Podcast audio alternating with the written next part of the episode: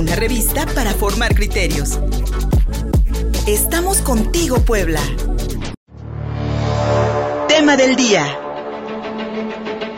10 de la mañana con 35 minutos, aquí estamos contigo Puebla.mx en Twitter, arroba contigo Puebla, arroba Luis Fer Soto, transmitimos en vivo a través de Facebook Live en el perfil del mismo nombre, Contigo Puebla Radio.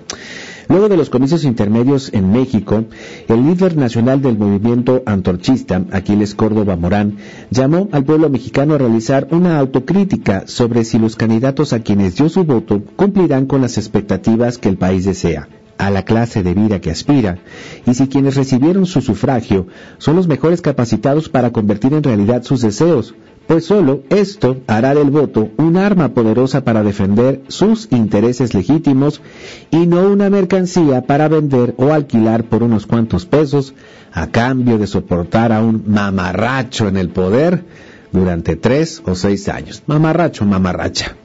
El líder social pidió a los mexicanos saber por quién votan y por qué razones, pues de lo contrario nos estamos condenando a vivir siempre como vivimos ahora y no en el paraíso que de pronto nos prometen. Al citar lo expuesto por el expresidente del Instituto, Federal Electoral, Luis Carlos Ugalde, quien afirmó que en México se ha dado un proceso de, de, degradación de la clase política nacional, el líder nacional coincidió en que tanto Morena como los partidos de transición han permitido la llegada de personas frívolas, incompetentes y corruptas para ser los candidatos y luego gobernadores alertó de condenables las candidaturas de quienes no saben nada de política, pero son famosos y que son norma gracias a la cuarta transformación, entre ellos casos como los de Evelyn Salgado, candidata de Morena en Guerrero, o Ricardo Gallardo, candidato del Partido Verde en San Luis Potosí.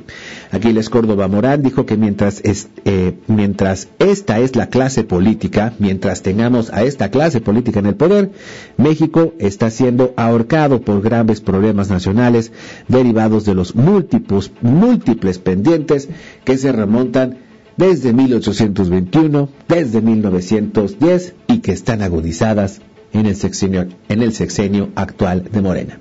La voz del líder nacional del movimiento antorchista, Aquiles Córdoba Morán.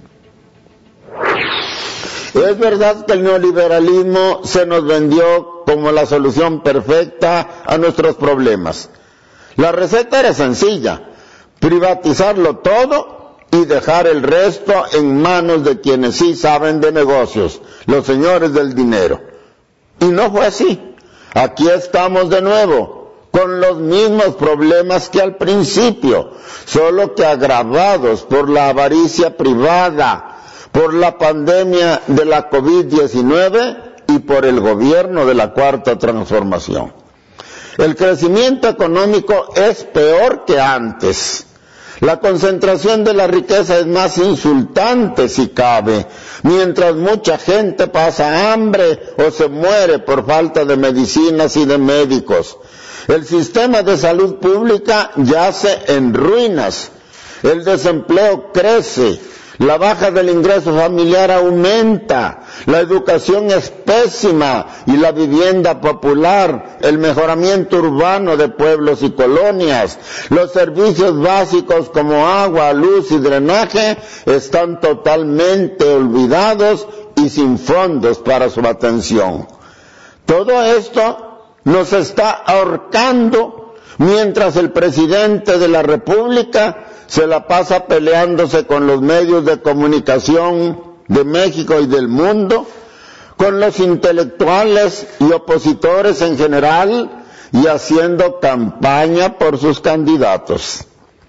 Y para quitarnos toda esperanza, como dice Dante, ahora se nos ofende y humilla proponiéndonos como candidatos a ídolos populares que no saben nada de política, pero son famosos. El 27 de mayo, Diego Fonseca publicó en el New York Times un artículo titulado México y la decadencia de la política. La política, dice, cayó al terreno del freak show en México. El mercado electoral del país es un espectáculo al que solo le faltan los personajes de Federico Fellini. ejemplos. Allí está Rocío Pino, una modelo apodada La Grosera, que promete implantes de senos si la eligen diputada. O Samuel García, que dice haber sufrido la mano dura de su padre porque lo despertaba de madrugada para ir al campo de golf. Y ahora ha reclutado a roqueros aventajados para que amenicen su campaña al gobierno de Nuevo León. O el Tinieblas, el luchador de la máscara dorada, otro ejemplo de ridículo normalizado que cuando le preguntaron cómo integraría a la comunidad lésbico gay a su gobierno, no supo qué responder. Fonseca agrega, estas candidaturas silvestres han banalizado la política cuando más se necesita vigilancia democrática, debates programáticos y planes concretos para resolver los problemas de fondo de México. Esto es absolutamente cierto. Luis Carlos Ugalde, en el financiero del primero de junio, dice, dos enormes riesgos electorales. En los últimos 20 años se ha dado un proceso de degradación de la clase política local. A su juicio, la culpa es de los tres principales partidos de la llamada transición democrática por haber permitido que personas frívolas, incompetentes y corruptas fueran candidatos y luego gobernadores. Esto es verdad. Pero entonces eran condenables excepciones, lo que hoy es la norma gracias a la cuarta T.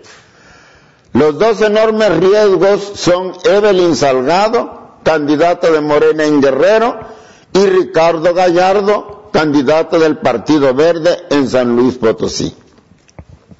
Ahora, esos riesgos son ya una realidad y no son los únicos, cuyos frutos envenenados que Ugalde adelanta no tardarán en aparecer.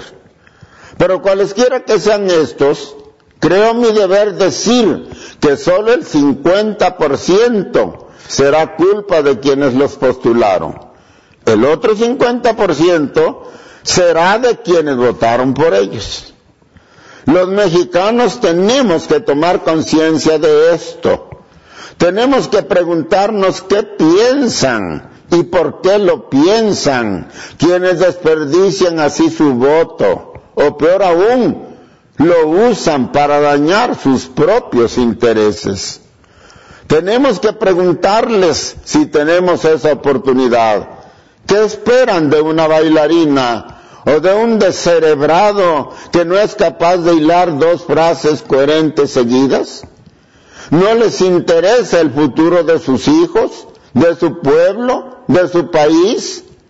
Todo buen ciudadano mexicano debe tener claro qué país desea, a qué clase de vida aspira, para él y para los suyos, y quién o quiénes son los mejor capacitados para convertir en realidad sus deseos, y votar por ellos y solo por ellos.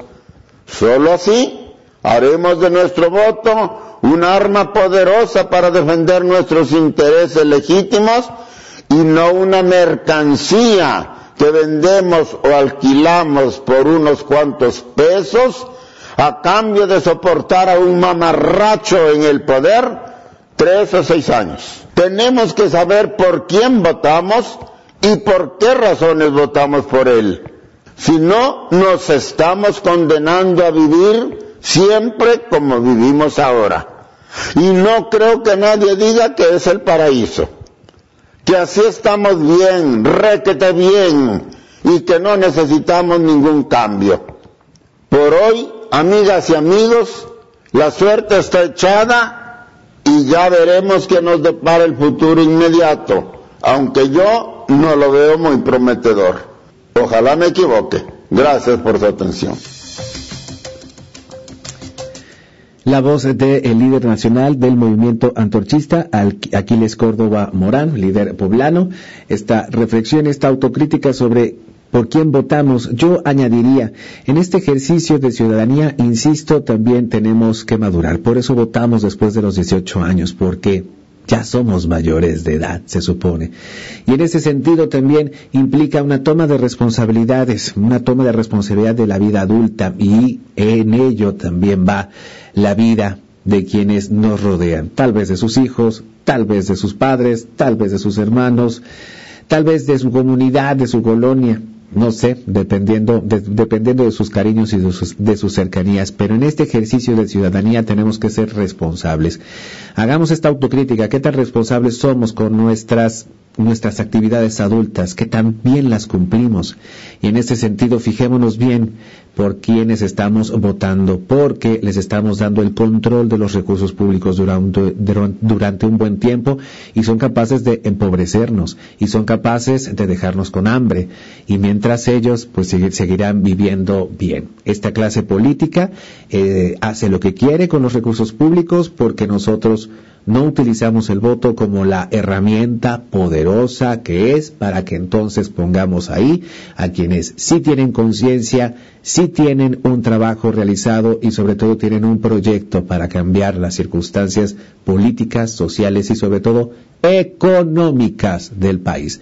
No condene a sus hijos y a sus nietos a una vida de pobreza vendiendo su voto en las próximas elecciones. Piénselo bien y sobre todo crezca como ciudadano, crezca como persona, para que entonces tome mejores decisiones. A todos nos corresponde hacerlo. Queremos un buen país, queremos un mejor mundo.